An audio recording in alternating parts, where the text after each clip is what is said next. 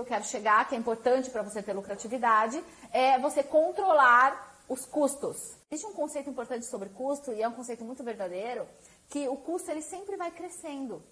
Se você não está o tempo todo olhando, analisando, cortando um pouco aqui, cortando um pouco ali, aquele custo ele vai sempre crescendo. Existem uh, custos que são crescentes e são bons, né?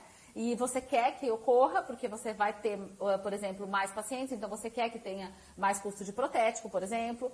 Mas existem custos que não são bons, que não fazem sentido, que são desperdício. Interessante, ao invés de você ficar muito no detalhezinho, conforme o seu consultório vai crescendo, é importante que você olhe os custos e que você tenha um histórico desses custos para você analisar se o custo está aumentando, está diminuindo. Aonde você foca a sua energia, aquilo cresce.